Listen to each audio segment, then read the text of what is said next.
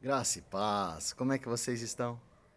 Dando continuidade no projeto que temos de conhecer mais a este Deus, vamos então cada domingo tratar um pouquinho da vontade do Pai, tentando entender e estudar um pouquinho mais do que Ele deseja. Que você não venha perder nenhum segundo, nem eu. Que em cada domingo venhamos a crescer em reciprocidade, tá bom? Perde não, cada domingo um pouquinho mais a vontade desse Deus maravilhoso. Gostaria de orar com você para darmos continuidade em mais um bate-papo da santa, da boa e da agradável Palavra de Deus. Pai, obrigado pela oportunidade que nos dá para conhecer a Ti, Senhor, em cada segundo. Mantenha em nós, Senhor, o firme fundamento e a vontade de conhecer a Tua palavra. Que isso venha a ser a essência da nossa vida. Tira, Senhor, as escamas, dá discernimento e que em tudo possamos te conhecer e em tudo te glorificar. Em nome de Jesus que oramos. Amém. Bora lá para esse bate-papo maravilhoso? Perde não!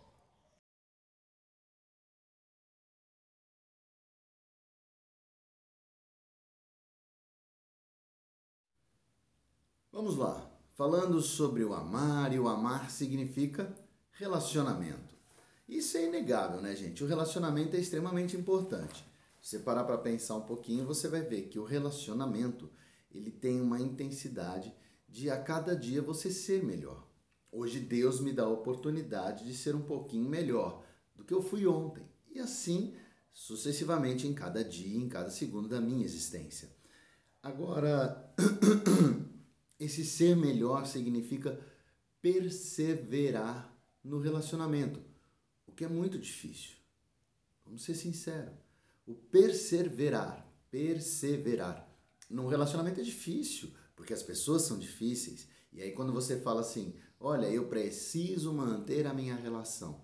Sinal claro de que você vai estar e estar lutando por ela. Então, não é muito fácil esse relacionamento, não é? Gente, não é muito fácil. Quem diz que é fácil, mente. Ou pelo menos é, contradiz o que a Bíblia fala. A Bíblia, em inúmeros momentos, fala da luta que existe entre o espírito e a vontade da nossa carne, por exemplo. Então, se existe uma luta, sinal de que não é fácil, mas é possível. Olha só, é, um relacionamento ou uma relação saudável, ela tem tudo a ver com honrar. Ah, é, honrar alguém é uma coisa muito interessante. Quando você honra uma pessoa, eu já estou abrindo a Bíblia aqui, tá? Quando você honra uma pessoa, você mostra claramente que ela é importante para você. Você quer ver uma coisa? Vamos pegar. Então vamos lá, vamos pegar rapidinho aqui, olha, Efésios 6, do 1 ao 3. Vou pegar aqui Efésios, só um minutinho.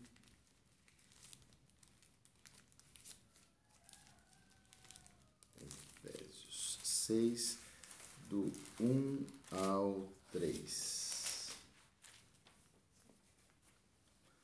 Aqui fala sobre o lar cristão e fala do relacionamento entre filhos e pais. Ele diz assim, ó: Filhos, Obedecei a vossos pais no Senhor, pois isto é justo. É uma primeira ideia aqui, se bem que a ideia é de obedecer entre filhos e pais, mas fala que a obediência é uma coisa boa.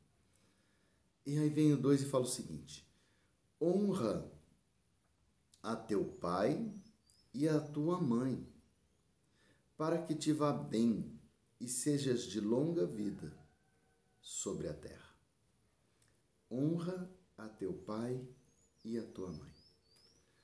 É, honrar é quando você nas tuas atitudes toma um testemunho ou dá uma atitude de que aquela pessoa ela é e ela é merecedora do teu amor, da tua entrega. E isso é fantástico. Então, quando nós falamos de amor, e é essa a ideia do nosso bate-papo no dia de hoje, a gente fala de relacionamento. Quando a gente fala de relacionamento, a gente fala da manutenção da relação. Falamos então de uma luta. Até que tá tudo bem, a gente já está falando sobre isso. Agora, quando eu vou além, eu percebo que essa manutenção ela tem que começar a ter uma atitude de honra da minha parte. Honrarei aquela pessoa. Honrarei aquela pessoa, porque a honra ela é uma coisa benéfica. Então, guarda essa primeira deixa aí no nosso bate-papo do, do agora. Honra. Honra quem você ama. Honra a tua mulher, honre ao teu marido, honrem aos teus filhos, honrem aos teus pais, né? honrem as pessoas que se relacionam contigo. Porque se você relembrar os dois primeiros mandamentos de Deus, honrar a Deus sobre todas as coisas e honrar ao próximo, né? Ou ame a Deus sobre todas as coisas e ame ao próximo. Então, quando eu amo, eu inegavelmente tenho que honrar aquela pessoa. E eu honro com as minhas atitudes, com as minhas capacitações. Agora, olha só, nós estamos tendo um ataque efetivo contra as relações no nosso país. As relações básicas e primárias.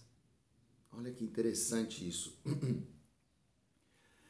É, em 1988, nós tivemos a edição da Constituição Federal. E ela vinha de um processo de libertação. Então, estávamos saindo da ditadura militar e estávamos começando então a experimentar o governo democrático.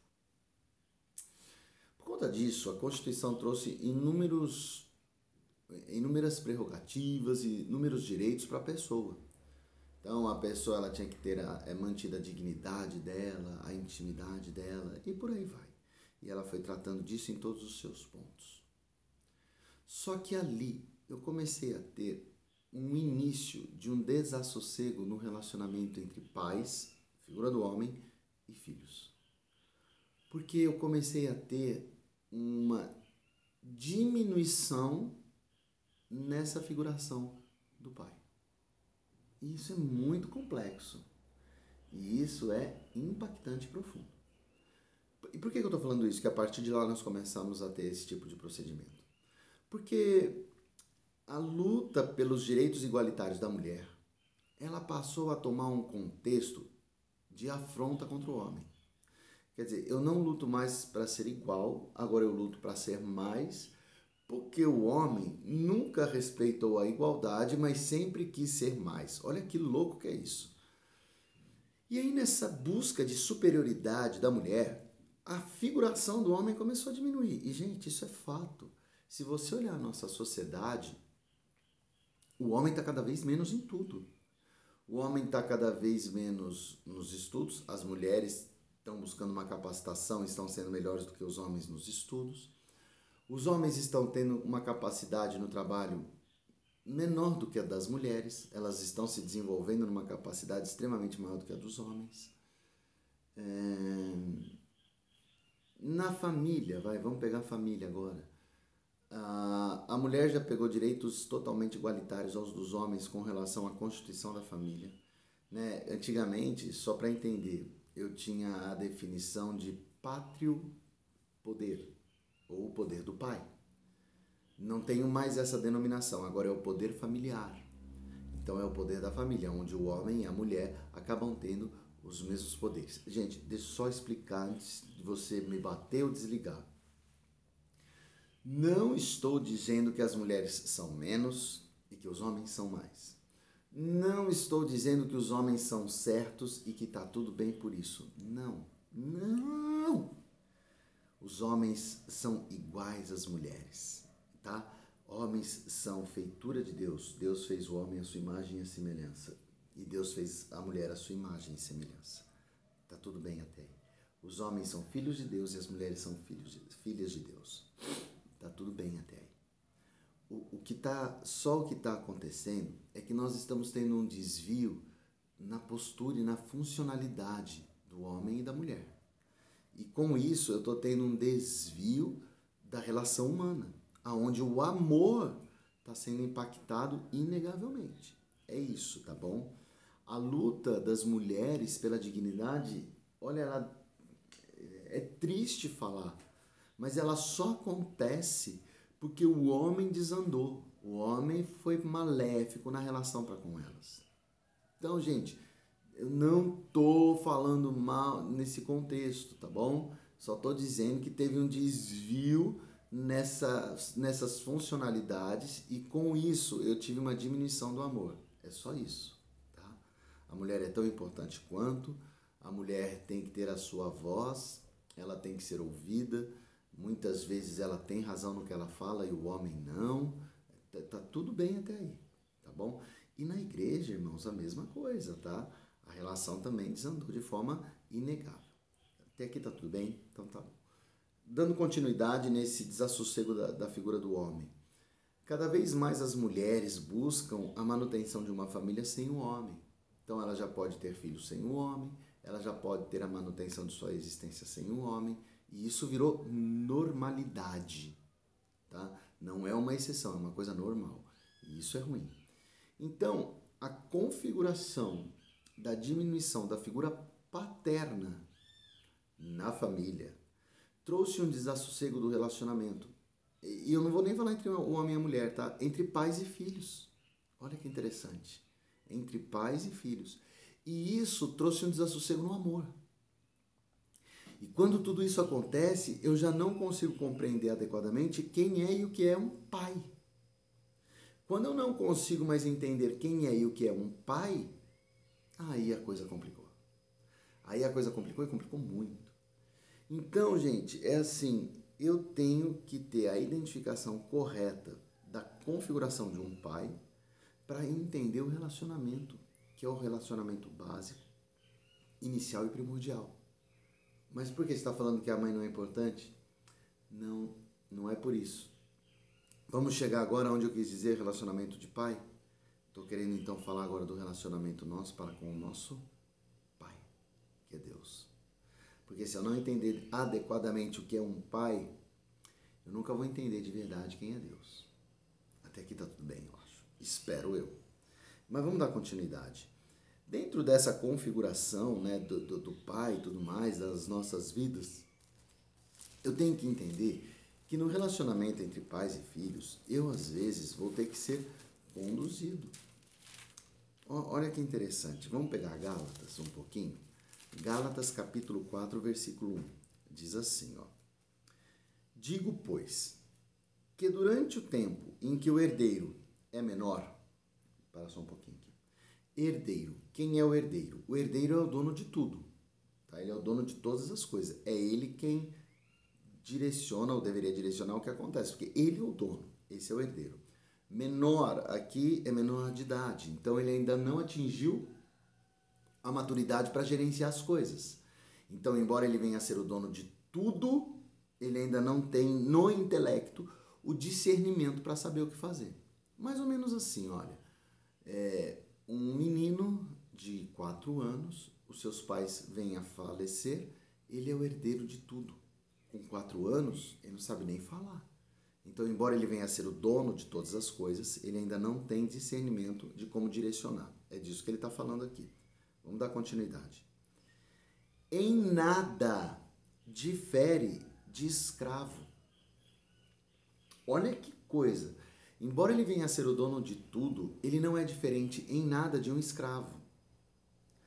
Posto que ele é senhor de tudo mas está sob tutores e curadores até ao tempo pré-determinado pelo Pai. Então, peraí. Embora ele venha a ser dono de tudo, ele é como um escravo que não pode fazer nada. Tal qual um escravo, ele está sobre a direção de alguém que vai identificar o que ele deve fazer. Muito doido, né? E ele fala aqui, né, na, até o tempo pré-determinado pelo pai, porque no testamento daquela época o pai direcionava quando que o filho ia tomar direcionamento das coisas. A nossa lei fala que até os 18, né, a lei do Brasil. Então, eu tenho que ter 18 anos para daí direcionar. Existem algumas exceções, mas não vamos entrar nesse, nesse tema aqui. Agora ele continua no 3, olha o que ele fala no 3. Assim também nós, quando éramos menores, estávamos servilmente sujeitos aos rudimentos do mundo. Porém, a plenitude do tempo, Deus enviou seu filho, nascido de mulher, nascido sob a lei, para resgatar os que estavam sob a lei, a fim de que recebêssemos a adoção de filhos. Uau! Olha só, gente. É... Aqui nessa carta, Paulo está falando o seguinte: quando nós éramos menores e nós estávamos sob o jugo da lei, nós estávamos sendo tratados como escravos, nós éramos conduzidos. Quando Deus nos mandou o seu filho, opa, ele mandou o seu filho por um propósito. Qual foi o propósito? Nos resgatar, nos libertar. Então, agora, de escravo, de menor, de embora tendo a possibilidade de ter tudo, porque a lei dava tudo para o judeu, ele era direcionado pela lei. Mas agora veio Cristo, e Cristo me tirou do jugo da escravidão para me dar a liberdade. Mas olha que interessante, essa liberdade, ela só veio porque alcancei agora o que? O discernimento de andar conforme os desejos do meu Olha que interessante. Então agora eu sou não mais um escravo, mas agora eu sou um filho. E um filho que tem a liberdade de usufruir do todo, porque tem discernimento. Então é mais ou menos isso que Paulo fala nessa carta. Agora, a grande deixa é: tenho eu tido esta maturidade na minha vida e no meu andar ou não tenho? Sabe, é, nós não temos tido o andar correto. Sabe por quê? Um dos motivos é que nós não tememos mais a Deus. E sabe por que eu falo isso? Porque o pecado está sendo uma constância na nossa vida. E quando o pecado é constante, o temor deixou de existir. É mais ou menos assim, olha. Para, aqueles que são já de certa idade, vão ter que buscar na memória, aqueles que não já fica fácil, porque já vai pegar de pronto. Quando você desobedece aos teus pais, alguma consequência virá. Né? Então você, quando faz alguma coisa muito errada, você teme. Você fala, hum. Porque você sabe que vem um puxão de orelha. É... Quando você faz algo de errado, você teme nada acontece, qual é, tua, é o teu link? não aconteceu nada. Então eu posso continuar andando no caminho que eu bem entender, mesmo ele sendo distinto do que o meu pai queria. Não vai acontecer nada. Você deixa de ter temor. Quando você anda no pecado, em rotina, em constância, é como se você estivesse na mesma vertente. Você está falando assim: ah, eu pequei, não aconteceu nada posso continuar andando assim.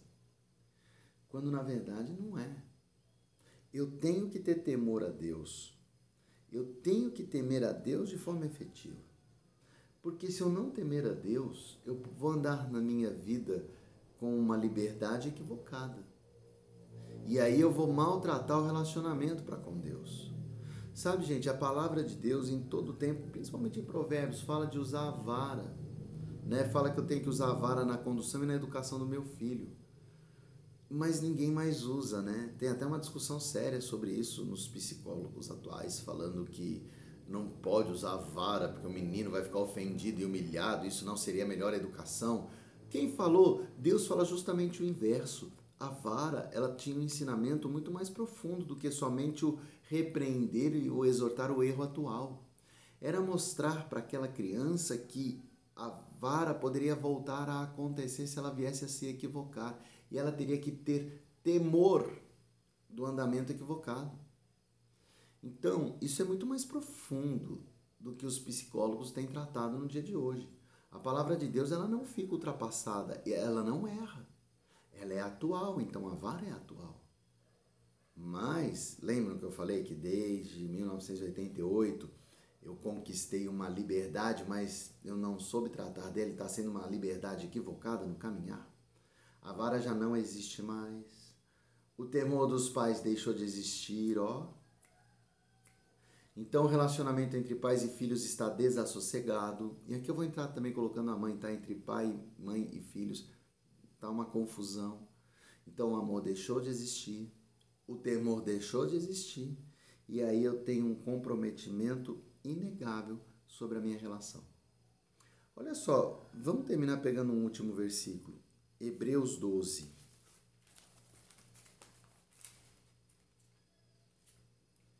Hebreus 12, 14, se não me falha a memória.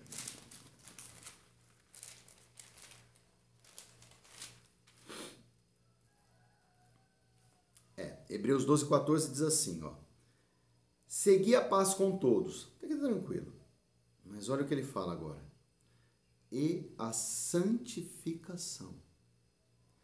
Sem a qual, e ele continua falando sobre a santificação, sem a qual ninguém verá o Senhor.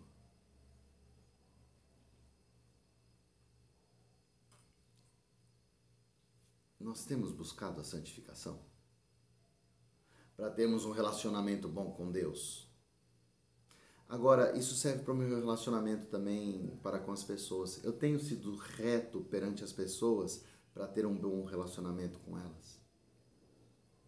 Ele continua falando, evitando que as pessoas sejam faltosas, que se separem da graça de Deus, né? Sabe, meu irmão e minha irmã, nós não temos tido um comportamento de santificação. E aí nós estamos maltratando muito a nossa relação para com o Pai. A nossa relação tem sido maltratada para com o Pai cada vez mais porque eu não entendo a relação aqui entre nós, entre nós. E aí o negócio vai ficando cada vez pior. Então, para eu amar, eu tenho que inegavelmente ser melhor em cada tempo para ter uma relação saudável para com os próximos. Dá trabalho, mas eu preciso. Preciso resgatar na memória quem é o pai de verdade, o pai mesmo no relacionamento humano, tratando ele com honra, tratando minha mulher com honra e aí dando um andamento saudável para todo o relacionamento humano. Enquanto eu não fizer isso, os meus relacionamentos serão deteriorados e piorados em cada segundo. Amar não é tão fácil. É uma coisa profunda, é uma mudança no nosso comprometimento conosco e para com o próximo. Mas inegavelmente traz algo saudável. Amar significa honrar. Você honra quem você ama? Em nome de Jesus, que possamos viver essa plenitude, hoje e para todo sempre. Gente, obrigado pelo dia de hoje. Bora lá, vamos estudar muito sobre isso, falar sobre isso e crescer nisso. Em nome de Jesus.